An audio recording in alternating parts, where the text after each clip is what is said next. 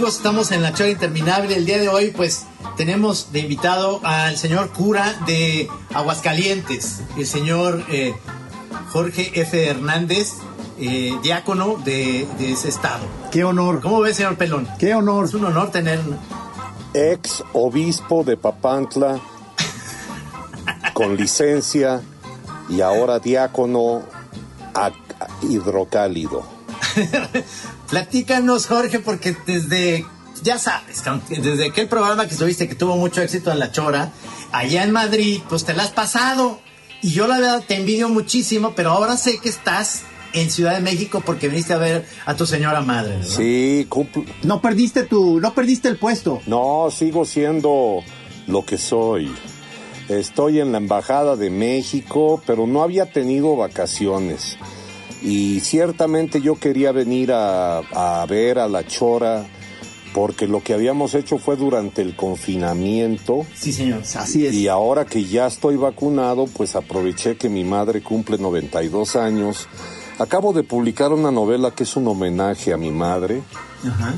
Y, y, yo quería, la verdad, leerle por lo menos algún párrafo de viva voz. Y por eso es que estoy aquí en la Ciudad de México con ustedes. Qué maravilla, me da muchísimo gusto que, que hayas aceptado estar otra vez en La Chora, porque siempre, obviamente... Siempre.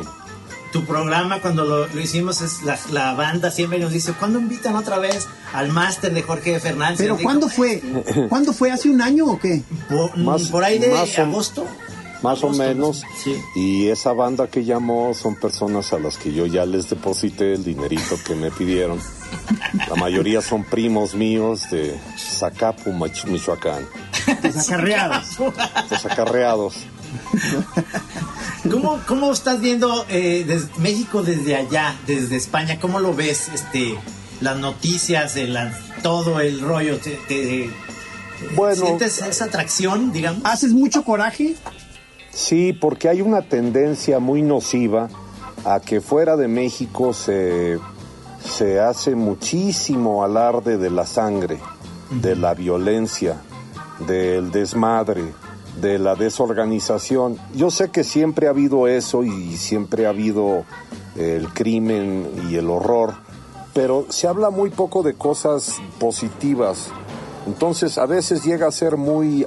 Eh, muy tedioso el que los eh, ciudadanos, los, los españoles, eh, acuden a la embajada como, como queriendo verificar si todavía existe México. Por, su, pues por supuesto que todavía existe y claro. tenemos muchas cosas muy positivas. Yo publiqué una columna el sábado pasado que era un elogio de volver. Es decir, yo estoy muy consciente de los problemas que implica vacunar a 111 millones de personas. Yo estoy muy consciente de que todas las calles tienen baches, pero las quiero celebrar. Es decir, eh, he andado por tantas calles lisas que ya extrañaba un buen bache. Tus viejos baches. A, a huevo. Y he, he, comido tanto cordero que ya me hacía falta suadero. Y, y, sí me hacía falta ver la cara de un güey que vi hoy en el periférico que te juro que le iba a dar un beso, pero al final se impuso la sana distancia. Era un tipo idéntico a Cuco Sánchez. Eh, muy mutilado por la viruela y todavía con el Fujiyama aquí. El Fujiyama en a punto, a punto de explotar.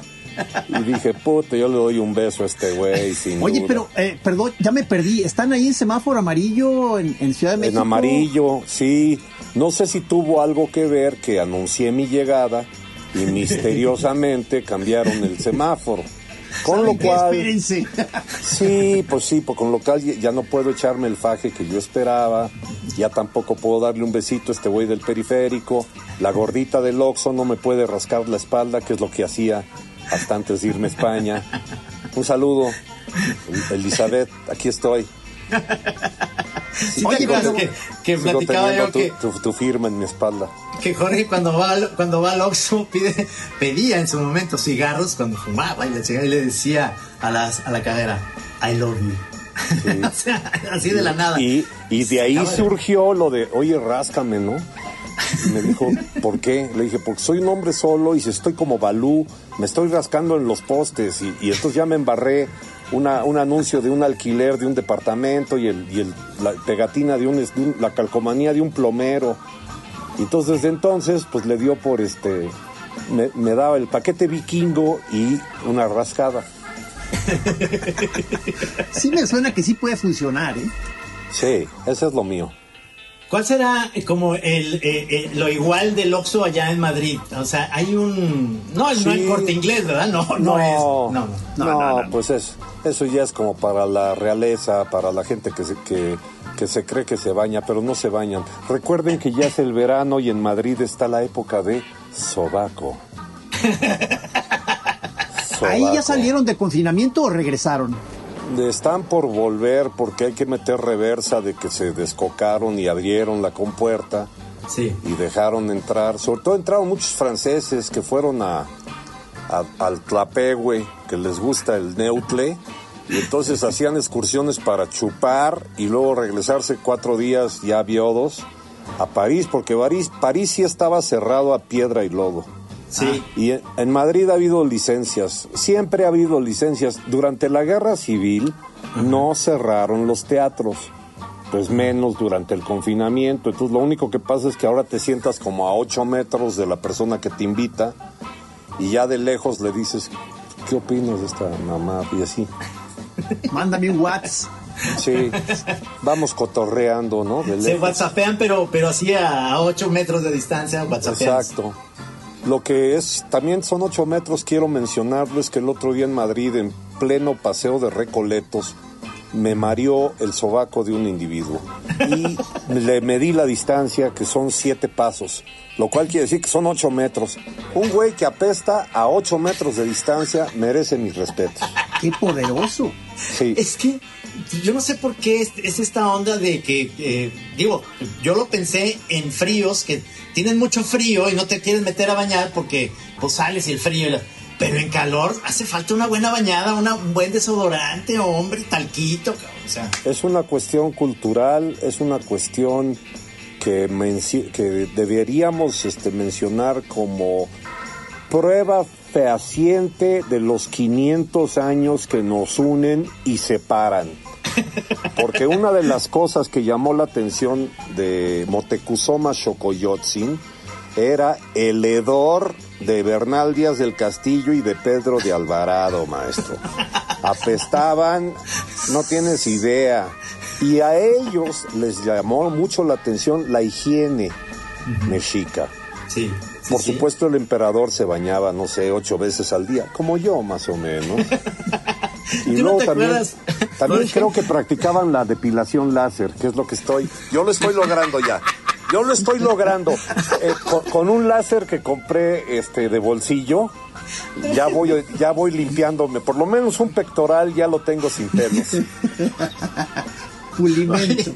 ¿Te Sí. acuerdas? Porque es de nuestra generación que Héctor Lechuga y, y, y Sal- y este Chucho Salinas hacían sketches antes de hacer ensalada de locos. Entonces tenían, patrocinados por Osar, eh, el, el- por Talco Osar, tenían un personaje que le decían Wichily McCoy, que, que creo que era el Borras, que le olía durísimo. Entonces El alerón. El alerón y decía Wichily McCoy. Y era no sé por qué ese nombre cabrón. O sea siempre dice es que te, te trae muy cabrón el Wichily McCoy eso es lo que dicen este, Yo creo que eso viene del purépecha. Eso viene del purépecha porque yo tenía una tía en, en, en- en- Cotija, ahí donde hacían los quesos y en donde le evitaba el padre Maciel, digo, la evitaba a ella, porque él, él prefería jugar con niños, que le decían la Wichile McCoy, por apestosa. es la alimentación. Yo, yo digo que eh, eh, de repente en los aviones esto va a sonar súper racista pero no bueno ni modo. Pero en los Ahí aviones ahí bueno si hay muchos asiáticos este tienen un sabor como un olor perdón olor que que emanan como muy de arrocito y demás. Pero en general el mundo árabe eh, huele huele también muy fuerte a, a toda esta comida muy especiosa que tienen y los de eh. Alemania Oriental y todos los orientales huelen a col agria no a la cola agria sino col agria Sí. gol. Sí, Esa sí. separación vocálica te lo agradecemos. Sí, Sí, es una cosa cultural, es una cosa que nos une y nos separa de tantos pueblos, como por ejemplo pedir las cosas con permisito, por favorcito. Inmediatamente te das cuenta de que hay un paisano, ¿no? También con la combinación ideal que mencionó Ibargüengoitia del pantalón de terlenca color verde perico con calcetines naranja, que en algún momento, que en algún momento fue el uniforme alternativo del Morelia. estés donde estés, ves a un güey vestido así y dices, este es paisano. A mí ya me ¿de pasó. Dónde, ¿De dónde vienen esos colores?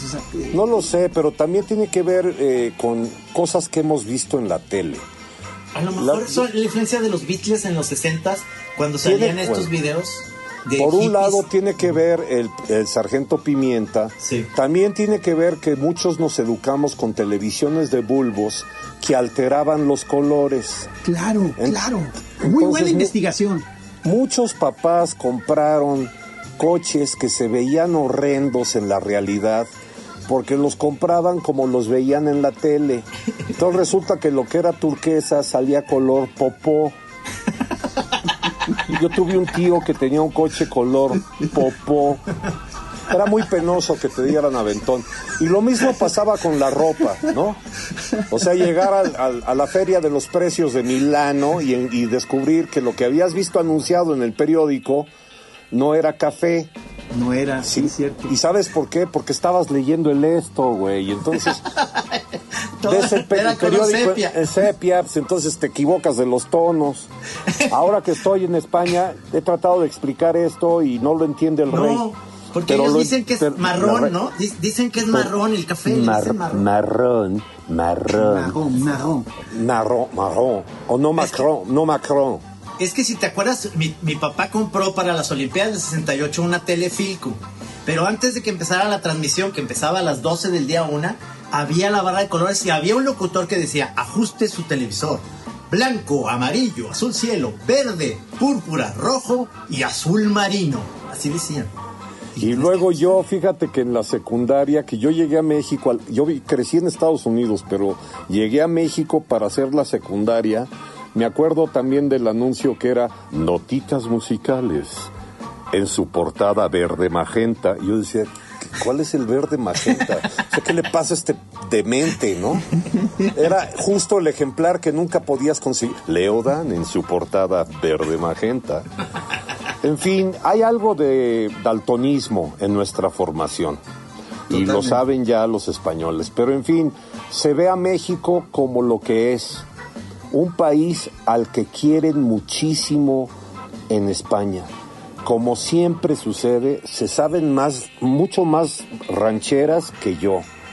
Han visto todas. Adoran el, adoran las rancheras, ¿va? Y se saben todas las letras. Entonces es muy vergonzoso cuando se arrancan y tú, pues digo, yo me sé algún repertorio, ¿no? Del género vernáculo. claro. Pero no, pero no todas. Pues estos güeyes parece ser que los estudiaron en tiempos de, del franquismo. Y luego también todas las películas de Cantinflas. Sí. Yo, yo no sé si por cuestiones de derechos, pero allá se ven más que aquí. Sí. Eso habrá que ver qué pasó ahí con la herencia. Y una cosa que yo siempre me quejo, que no conocen a Tintán. No. ¿Cómo? La verdad, la verdad es que Tintán no conquistó la península y tenemos que hacer algo por no sé, por... Por supuesto. Con la Ouija, con velas negras, ¿no? Hay que lograr que Tintán y Chicoche Posicionar. hay que posicionarlos. Exactamente. Fíjate, ellos, ellos están acostumbrados porque cuando viví en Barcelona yo veía de repente a los Picapiedra y era la versión del Tata de nosotros. Todavía lo pasaban. También Don Gato. y Don Gato también. Es decir, eh, eso no cambiaba, entonces les gustaba mucho por la manera en que hablaban eh, eh, esos personajes, porque además lo hacían neutral según esto, pero además le metían mucho de su cosecha el Tata, porque no sé si se acuerdan, en los mopeds, esto que acabas de decir, por ejemplo, decían, salían dos viejitos y, decían, somos, y empezaban a cantar, y en inglés decían otra cosa, entonces decían, eh, somos el dueto vernáculo. Yo soy Berna y yo no canto, decía el otro. no, decían los mopes, cabrón. Era mucho más chingón, el más maravilloso, Maravilloso, En español, doblado. Oye, pues. pero, pero sigue la, la costumbre esa de los españoles de ver las películas dobladas también. Sí, es una industria inamovible. y su afán, pero, pero fíjate que ahora su afán por subtitular motivó que yo escribiera un artículo muy crítico en el periódico El País, donde yo colaboro, porque me pareció un insulto que subtitularon la película Roma de Cuarón. Wow. Entonces yo dije, a ver, a ver, a ver, a ver, a ver. Una cosa es que subtitules, hay que subtitular cuando, cuando se habla mixteco. Pues sí, eso, eso no lo entiendo yo, ni tampoco mi, mi primo Eufemio, pero pero que subtitulen cuando está hablando español. Bueno, sí, sí, pero yo quisiera, ahorita que lo dices a mí, varias eh, películas españolas, yo, yo sí quisiera subtítulos. Sí, también. Torrente no se entiende todo, nada más se ve, se ven los chistes. Oye, pero hay grandes ventajas de este truco de traducción que mencionaste, Trino. Yo fui muy amigo de Álvaro Mutis, a quien recuerdo todos los días con gran afecto. Él era la voz de los intocables. Sí, señor. Y en uno de sus cumpleaños le regalé la cajita de CDs en donde venía la serie completa. Pero me, me, compré una para mí mismo. Y entonces, oyendo, por ejemplo, el entierro de Frank Nitti, él corrigió la redacción y se lo dije. Le dije, oye, es mucho mejor la, la narración doblada. Y me dijo, es que me tomaba licencias, viejo. Y es como el, el, como el tata. su voz. Porque era, el, o sea, llevaba la, la, serie esa voz extraordinaria de Álvaro Monti, ¿sí? Eran las 11.45 cuando bajaron el ataúd y esa noche nadie lloró. Esos detalles, wow. Eran literatura pura. Oye, qué chido que eras amigo de Álvaro Mutis, cabrón. hombre, yo tuve la fortuna, ahora que estoy encaneciendo y que estoy trabajando glúteo, no viene al caso, o sea, no viene al caso la asociación, ¿no? Pero quería mencionarlo. Ahora que estoy encaneciendo y que estoy trabajando glúteo, yo me doy cuenta que fui muy afortunado, soy muy afortunado, en primera por ser amigo de ustedes. De decir, decir gis, y trino en cualquier lado abre puertas. Eh, es increíble que en Madrid, en el sobrino del botín, me regalaron una natilla. Eh, me dijeron, ah, ¿qué tal están esos güeyes? Eh, yo le dicen jericaya a este. Le, dicen jericaya, pero yo les dije que así le decían una prima mía, una que tuvo un siete mesino, y entonces ya no, ya no, ya no me dicen esa palabra. Yo tuve la fortuna de conocer a Octavio Paz, a Carlos Fuentes, a Gabriel García Márquez, a los meros meros, a Juan Rulfo también lo conocí. Y, y, y, puedo además decir que con muchos de ellos llegué a hacer amistad, ¿no? O sea, de, ir a tertulia, y, o sea, de echarte algunos brindis. Y, trabajar cosas y... Salvo Octavio cuando se molestó que supo que yo lo imitaba porque no tenía humor. Pero luego lo divertido era ir a casa de Fuentes o estar con Gabo y que me pidieran que imitara Paz para poderse reír de él a la distancia. Oye, pero ¿cuál de ellos era especialmente simpático? Hombre, García Márquez. ¿García Márquez? García Márquez era capaz de enamorar una palmera, maestro. Era, era ah, un narrador nato, un bailarín perfecto, una jovialidad ah, instantánea, un cariñoso interesado, de los que te preguntan cosas porque de veras quieren saberlo. Es decir, ¿cómo estás? ¿No? ¿Cómo te ha ido? ¿Cómo te sientes tú haciendo esto? y hacía énfasis para que, ¿no? En cambio Octavio era, este pero mientras está viendo... le valía madre, le valía madre. Valiendo un, ¿no? Volando un moco, ¿no? Hacía así, ¿no? Y volaba el moco y, ¿cómo le va? Tenemos que hablar. Hay, muy poco tiempo. Tenemos, tenemos muy poco tiempo. Mutis era una persona de más, un conversador nato, y de una generosidad tal que también hay que mencionar, su mejor novela se llama La última escala del Tramp Steamer y en la dedicatoria viene explicado. él duró años queriéndosela narrar a García Márquez, luego se la narró, luego le dijo, públicala carajo, te la estoy regalando. Y Gabo dijo, no, el único ¿A que poco? puede escribir eso eres tú. Ah, o sea, Pero le él- regalaba la historia. O sea, Él le regalaba la historia. Imagínate la generosidad de un hombre que Cámara. hace eso. cámara. Bueno, yo Hay te he que- regalado muchos chistes, Trino, acuérdate. Sí. Y también unos supositorios. En una También. de Guadalajara, yo recuerdo que entre, que te hacen entre los también. tres, sí, entre los tres compartimos una- unas cápsulas inolvidables. Se llamaban Yomi, Yomi. Yo- Oye, no, pero no puedo creer que le, o sea, le, le dijo, ahí te va esta historia, maestro, este, Este es a tus tú órdenes. Fírmala, fírmala y ya, ya te dieron el Nobel, pero igual y te lo vuelven a dar. Y Gabo dijo, no, carajo, el que tiene que escribir eso y terminarla es usted y, y la terminó. Qué joya, qué maravilla. La Fíjate última escala del Tramp Frank Steamer. Steamer. Sí, ahorita Fíjate que que- dijiste que viviste en Estados Unidos, ya me, me expliqué, por eso tu acento tan impecable en inglés, cabrón. It's very important.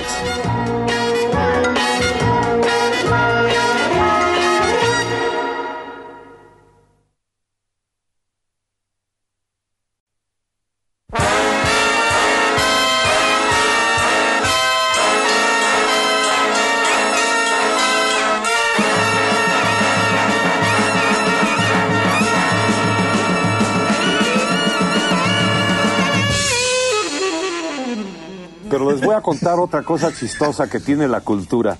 Estoy aquí grabando en audiolibro mi más reciente novela que se llama Un bosque flotante. Es una novela que escribí en inglés y que salió ahora en español. En inglés todavía no sale. Está publicada por Alfaguara. ¿Cómo que la escribiste en inglés? La escribí en inglés porque tiene que ver con mi infancia. Y con la mi mamá tuvo una trombosis cerebral cuando yo era niño y perdió la memoria. Entonces yo desde niño sabía que algún día iba a escribir sobre eso, ¿no? Por eso es tan maravilloso que ahora mañana festejo los 92 años de mi madre que recuperó su memoria. ¿Recuperó su memoria? Eh, recuperó la memoria mexicana y en español, pero lo que tenía antes lo perdió. Mi mamá hablaba cuatro idiomas, tocaba Cámara. el piano, era una mujer muy diferente a la que a la que quedó. La que quedó es una maravilla, pues es mi madre, pues, pero era muy distinta la que se casó con el desmadre de mi papá. Mi papá era un desmadre. Mi papá era imitador de voces en la radio, en XW, le decían el, gargan, el Ah, pues de ahí viene el señor Jorge Fernández. Claro. Y, y mis hijos, que también imitan muy, muy bien, pero imitan voces muy, muy raras. A lo que voy es que lo curioso... Son extraordinarios artistas, pero a ver, sigue, Y, sigue. y son super fans de ustedes. No me digas. Sí. Y ahora que estoy grabando la novela para audiolibro, en la versión en español me han pedido que mexicanice el inglés. Porque ¿Cómo? el público que normalmente co- compra audiolibros en español les parece una mamonería que el autor diga Bloomsbury, ¿no? Watergate. Entonces tienes que decir Ah, they ask, they ask you to pronounce more clearly. muy clearly, muy mexican de cuando yo vivía en Washington DC, DC, Washi- Washington DC. Entonces, a la hora de grabar les he partido los nervios porque me dicen, no, sonó demasiado inglés. No digas. Pero es que está en inglés, baby. Entonces, cuando ya salga, se van a divertir mucho escuchando el audio en donde mexicanicé palabras como Fairmont, Watergate, ¿no? Filadelfia. Pero esta es la que dices que está ah, eh, basada en tu infancia. Sí, señor. Es la que se llama El Bosque Flotante. El bosque, un bosque flotante. Un bosque flotante. Está en Alfaguara, la pueden conseguir. Mi mamá compró 1500 ejemplares, con lo cual todavía sobran 500 que se pueden comprar.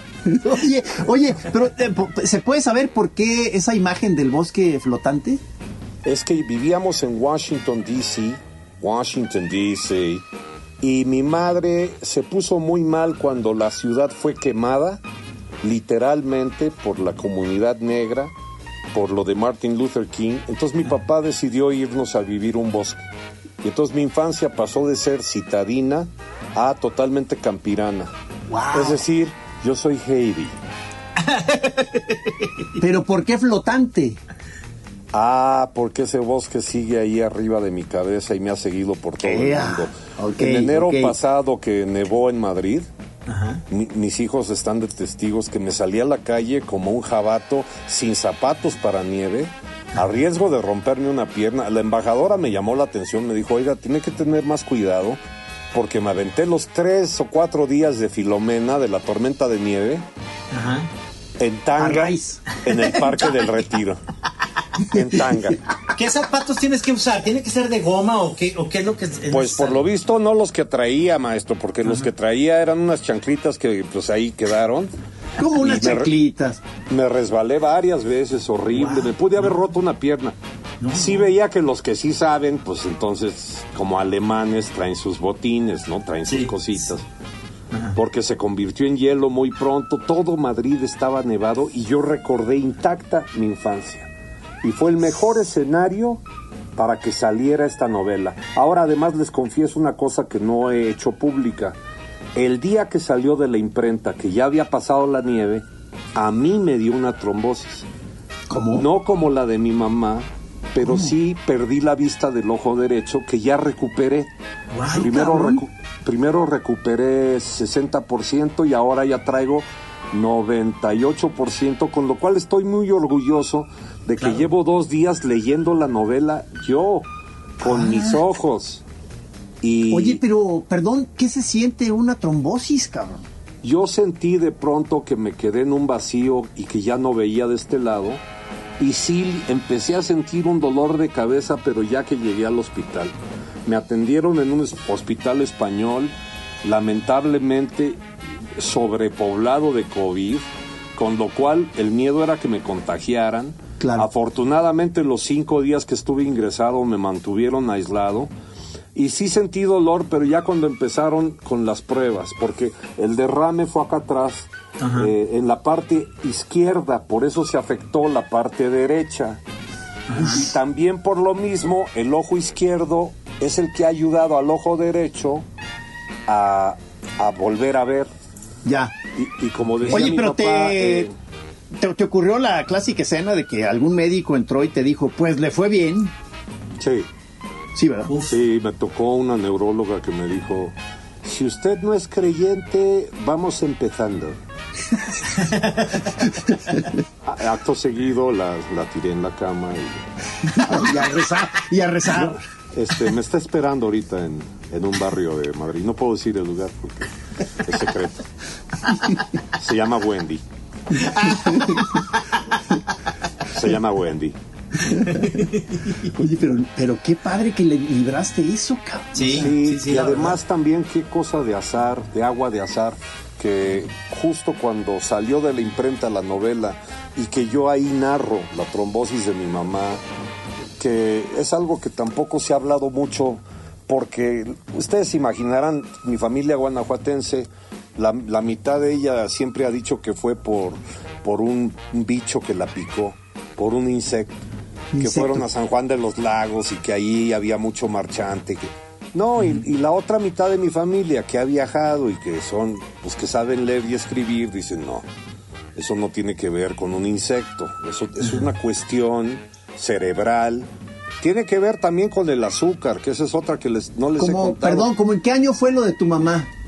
En el año 58, 58, 59, antes de que yo naciera. De hecho, yo nací cuando ella empezaba a recuperar letras. Hijo, o sea, para mí fue muy, trance, muy... desa- Y en la novela está explicado todo, por eso no quiero platicarles el Ya, final. ya. Pero ahí narro incluso muchas dudas que yo tenía sobre pues, por qué mi papá siguió al lado de ella, porque mi papá siguió siendo un desmadre toda su vida, hasta el último día de su vida. Eh, Murió en mis brazos riéndose y aparte, minutos antes de morir me dijo, sí sabes que me voy sin haber cumplido mi, mi sueño del alma. Y le dije, sí, sí, sí, pero ya no pienses en eso. Pues ojalá y lo puedas cumplir tú. Les voy a decir cuál era el sueño del alma de A mi padre. Mi, mi padre que fue diplomático, que conoció el mundo, que fue amigo de Bobby Kennedy, que fue artista, que trabajó con Cantinflas, con José Alfredo Cámara. Jiménez, un güey que le decían el gargantilla. ¿Saben cuál era el sueño de su vida? A Salir a un, a un teatro repleto con un frac y decir, a continuación, damas y caballeros, voy a tener el gusto de tocarles la cola. y ya le prometí que lo voy a hacer yo así. No, que tienes que hacer, tienes que hacerlo. Prepárenme el teatrito en Guadalajara, en Guanatos, y en la próxima fil alquilamos el frac y lo hacemos. Sí, Por sí, sí, sí. favor, que Por será favor, un honor, para la Chora TV, cabrón. Sería un honor para nosotros tenerte ese momento ahí grabado y.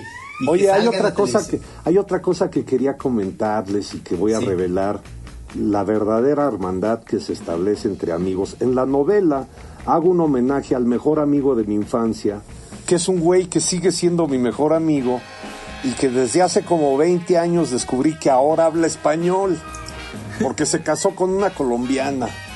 Entonces, el mejor amigo de mi infancia gringa, ahora habla español, es muy loco. Y entonces hago, una, hago un homenaje a la verdadera amistad y menciono a uno que fue como un hermano mayor, que fue Eliseo Alberto Lichi. Ah, que decía, ah. si no crees en la amistad a primera vista, nunca creerás en el amor a primera vista. Y quería también informar a través de la chora que con ustedes la amistad fue instantánea, fue a primera Maestro, vista. maestro. Fue, además, viendo, viendo lo que hacen, lo, lo que producen, lo que, lo que han florecido. Pero quería anunciarte, mi querido Trino, que ya tengo dentadura postiza. Porque generosamente, año con año, Sí. le íbamos a dar chamba a tu hermano. Pero ya, ya. Qué bueno, qué bien, qué maravilla. Está muy es que bien. la Sí. reina de España se quejó, ¿no? Y- Oye, pero no sé, si ya distorsion- no sé si distorsioné ya la historia, pero ¿te, te lo tumbaron en una bronca? Ahí empezó mi problema. Me pegó un Belcebú, un malandrín, un gangsterillo. ¿Por qué? ¿Le Era, dijiste algo o qué? era guardaespaldas del torero Manolo Martínez y en una corrida me aventé al ruedo ilegalmente y el güey me esperó. ¡Ay! qué Ándale, cosa tan- ¿a quién invité? A ver, ¡Ah, ¡Qué eh, bonita ver. sorpresa! Amigos, ¡Qué apareció. momento! ¡Qué momento! ¡Qué bueno que traigo pañal para adulto para, para estas ocasiones! Porque, por ejemplo, no solamente me da confort y seguridad, sino que además me da confianza. Por ejemplo, ahorita. Oye, Mariana, acuá- acuérdate que audífonos y grábate en el notas de voz, por favor. Amigos, Bienvenida. este, Bienvenida, bienvenida, Mariana Mariana H. H. Yo la invité sin decirle a ustedes dos porque quería que fuera una sorpresa. ¡Qué Me dijo, gran sorpresa! ¡Qué maravilla del universo acuático existencial! Acuático, sí, shuru, shuru. Oye, ¿ahí me oyen bien, Trino? Más o menos, como con Sí, un pero- eco curioso. Pero ponte los audífonos y se va a oír mejor. Y si te grabas en, en tu teléfono, en notas de voz, se va a oír perfecto en el programa. Ya sé, Estás- pero lo que, lo que pasa es que la Estás en un mingitorio. No, no, no, no. Estás en un baño público. ¿Estás adentro de un baño? Sí, justamente. Es que yo no traje el pañal para adulto, entonces tuve que estar sentada en, el- en este trono. Bueno, déjame ver. Entonces, es que quiero tener la conexión de Wi-Fi. ¿Me esperan tantito? Sí, señor. Pues sí, pues, o sea, Bueno, lo dicho, lo dicho es que sí me golpeó un gángster que era guarura de Manolo Martínez, no que digas. después se volvió un empresario muy importante, que no por eso dejo de odiarlo. Pero yo terminé un domingo en, en urgencias del hospital Mosel, este, y fue cuando empecé con los jackets, ¿no? De los cuatro dientes delanteros. Y también, pues como he sido muy propenso a la golosina Sí. y al cacahuate japonés, A mí también, yo también. Ahí poco a poco. Es el ansiolítico más barato de la FIL. Casi todos los escritores que presentan libro en la FIL comen cacahuate japonés. Un Y efecto se nota- sedante. y se nota no solamente en los dientes cortados, partidos, sino en la flatulencia. Pero No. lo chistoso es que esos, esos cacahuates no existen en Japón. Es un invento mexicano, ni, ni en España, Sí. ni en ningún lado. Es, o sea, y eso es otras cosas que pasa cuando los mexicanos van allá y dicen, no tiene una botana, no sé, un cacahuate japonés. Y no te entienden qué es eso. O mi tío Isaac, que fue a Berna, Suiza, una cuestión de trabajo, y llegando la- al lobby del hotel, al restaurante del hotel, que qué deseaba comer, dijo, pues las tradicionales enchiladas suizas. ¡Qué maravilla, O, o no hay, o no hay. No, de mi familia tengo que escribir toda una novela. Tengo un tío, Isaac, que enviudó en, en San Francisco del Rincón. Y entre todos los nietos, que éramos 54, le pagamos un viaje a Europa, nomás para ver qué contaba de regreso. Y de regreso, nada más les voy a contar una de las perlas que narró. Me vio y me dijo, no tienes idea cómo me acordé de tío en, en Roma. Si vieras cómo tienen la plaza de toros, destrozada. El Coliseo de Roma. Coliseo, maestro. el Coliseo, claro. Y, y me dice, y los meseros de por ahí ya no tienen afición, porque les pregunté por el Sotoluco y la chinga, y no me supieron decir nada. El Sotoluco allá. Haz- hazme el favor. Viva Mariana H. Forever. Un sueño hecho realidad. Bienvenida, bienvenida. Que no, No. no. encuentro los audífonos que necesito. ¿Qué hacemos? ¿Nos arriesgamos así? Sin audífonos. Eh, nada más baja el audio para que no tenga un rebote el señor Guara, nuestro productor. Y Ah. este, Sí. Espérate, entonces, si me dan un segundo, voy a tener que volver a marcarles. Oh, ¿ok? pues. sí, ahora, muy bien. Ahora, lo que es muy curioso es que no tenga rebote un señor que se llama Guara. Porque Guara. What a es- bounce, what a bounce. Guara, sí, Guara es la antesala del rebote, ¿no? No, con todo respeto, gracias Guara, te queremos. Productor. Saludo. Guara. Un saludo. Eduardo Oye, Ornelas. nos estabas platicando que, que te había un evento con el azúcar también, mi querido. Sí, ahora soy ¿Cómo? diabético y tengo que inyectarme diario insulina. Bueno, ¿cuánta peripecia? Porque hablo conmigo mismo para tranquilizarme y luego me distraigo a mí mismo para que no me dé yo cuenta en qué momento me pongo el, el, el- el- no, el jeringazo. El shot. Al principio no le atinaban y entonces me, me recetaron cuatro dosis al día y por supuesto que estaba mal, eso sí fue un error de, de- de la doctora, pero luego ya ahorita estoy muy nivelado y nada más es un piquetillo al día y voy muy Pero- bien. He bajado 27 kilos gracias a mi Wow. nueva vida. Ya, Qué ya, bien. ya. Por eso, por eso estoy trabajando glúteo y pectoral. Así que hay que avisarle a Margot Glantz y a Elena Poniatowska que ya no serán las únicas. Ya no serán las únicas en poder presumir eso. ¿Te llevas con Margot Glantz? Por supuesto, teníamos una rutina de nado sincronizado. Nos conocimos en 1898 en un cóctel en el castillo de Chapultepec, donde jamás voy a olvidar que el general Porfirio Díaz venía por el pasillo y me dijo, quítese pendejo.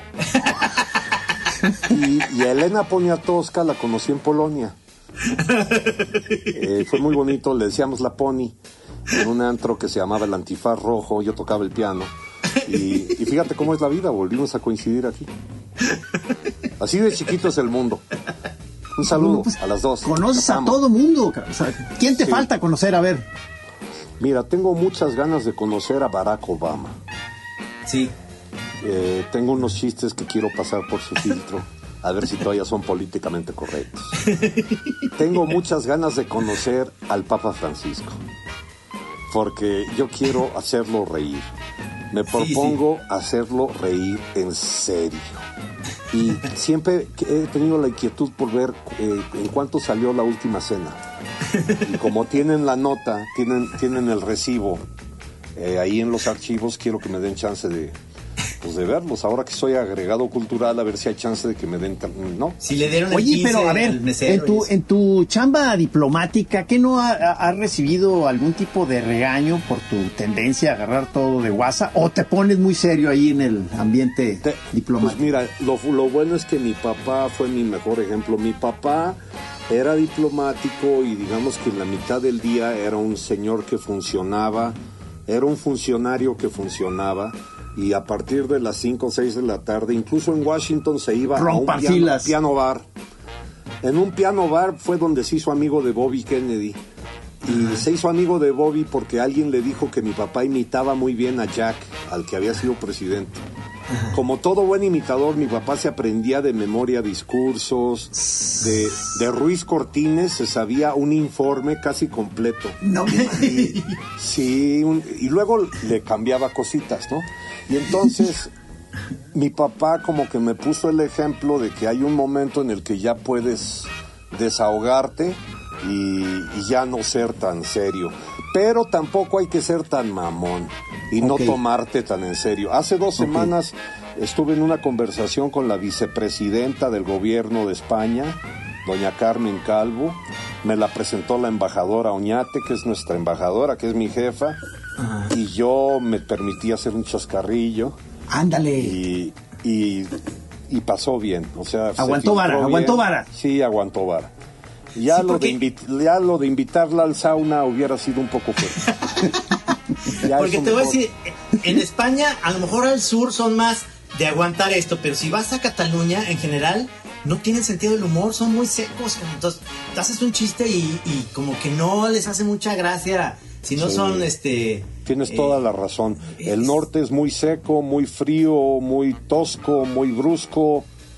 Son otra cosa. Eh, aunque yo tengo grandes amigos, supongo que tú también puedes Sí, decir, sí. es una, una tierra generosa y, Muy. y son entrañables, pero es muy distinto al andaluz, que es mucho más ligero, tan ligero que a veces no se le entiende qué dice, ¿no? Ajá. Dice, bátate ahí. Pero perdón. ¿Qué? Que si bátate ahí. Y resulta que es si va a estar usted ahí. No, no. Y en cambio, si les hablas en inglés, por ejemplo, si dices, excuse me, do you know the way to the hotel? Te dicen, ¿y a ti qué te pasó en la lengua? Ahora, otra cosa que pasa ya en, en Castilla, sobre todo en Castilla-La Mancha, Castilla la Vieja, es esa inevitable, el inevitable porcentaje de la simpleza, la inocencia, también conocida como gilipollez. Cuando tienes que explicar los cuentos, cuando le tienes que explicar a un güey un chiste, porque no le entiende. O Pero te pide que lo expliques, o sea, te exige Sí, o qué? lo, lo peor de todo es que te dice, oye, repítemelo, que no entiendo nada. No entendí nada, y entonces tienes que repetirlo. Había uno muy bueno de un ventríloco, un ventríloco mexicano aquí en un hotel de lujo, que tenía una rutina que salía con el muñeco y el muñequito decía, buenas noches, querido público, arranquemos con un chiste de gallegos. Y se levantaba un gallego y decía, ¡eh! Un momento aquí, un respeto, que yo soy gallego. Y entonces el ventríloco le dice, bueno, perdón, es que es parte de la rutina. Dice, que no es contigo, es con el niño. Estamos Ese lo tienes que explicar. cabrón. Una imitación muy buena de Titino y de Don Neto, ¿no? Sí, Eso era. claro, que, que también fueron amigos de mi padre. Hay muchas cosas que me han pasado en Madrid que ya entiendo de dónde brotan los chistes. Eh, Madrid es un semillero de chistes porque en realidad son anécdotas. Eh, hay una, hay una que me encanta, que porque Madrid además son muy preguntones. Ahora que vuelve la normalidad y que volvemos a ir a papelerías y a, a comer y a, a hacer vida, porque fue muy triste Madrid cerrado, Madrid Ya sin imagino. paseos. Sí. Pero ahora que ya volvemos, yo creo que me va a volver a suceder lo de una ocasión que un tío entró a una papelería y dijo, eh, me da una libreta y la señorita dijo, cuadriculada o rayada. Eh, Cuadriculada. La cuadrícula grande o pequeña. Grande. La cuadrícula en verde, en rojo, en azul, en negro. En negro, con las arillas del lado izquierdo, del lado derecho, la parte superior. Del lado derecho, con la tapa, una figura deportiva, un color neutro, un paisaje, una figura deportiva del Real Madrid, Barcelona, Valencia, ya del, del Madrid, Zidane, Raúl, Figo, ya de Zidane, y en eso entra un tipo con un excusado y dice, ayer le enseñé el váter, aquí, ayer le enseñé el culo, aquí está el váter, véndame el papel higiénico. Pues esto ocurrió, amigos.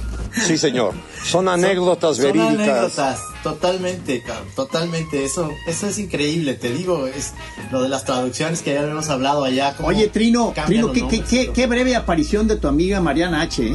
Ya no, ya no estuvo bien, salió. estuvo bien.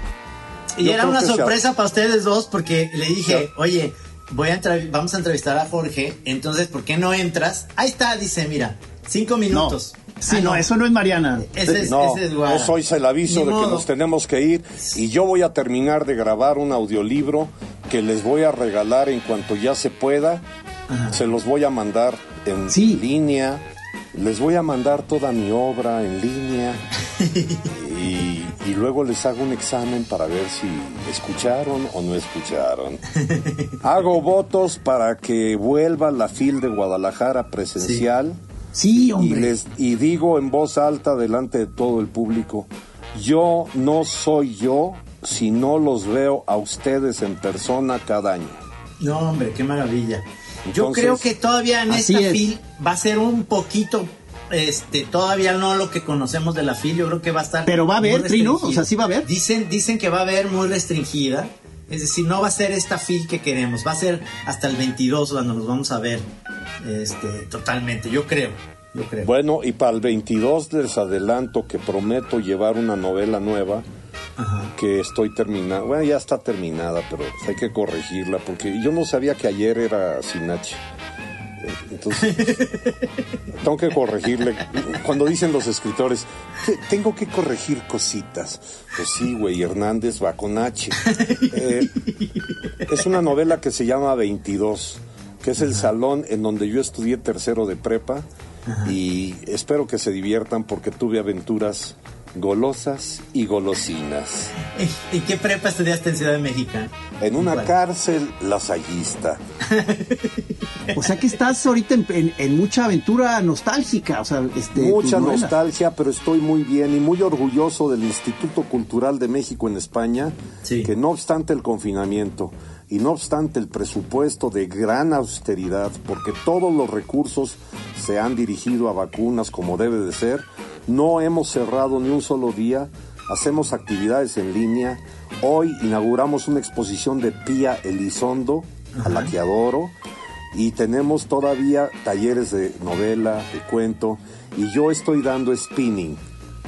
Sin, sin sillín. Spinning sin sillín. El que claudique pierde. Lo visualicé perfecto. Fue para ti, mi querido Gis.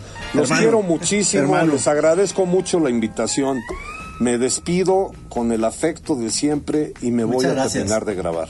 Esto Muchísimas sigue, gracias. maestro. Este, Muchas le mandamos tu saludo aceptar. a Mariana, si aparece. Sí, sí. Que viva la chora. Muchas gracias.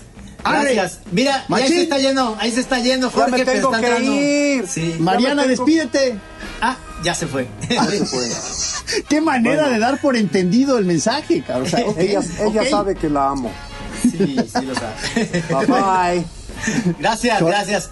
Abrazo a todos. Abrazo a todos, amigos.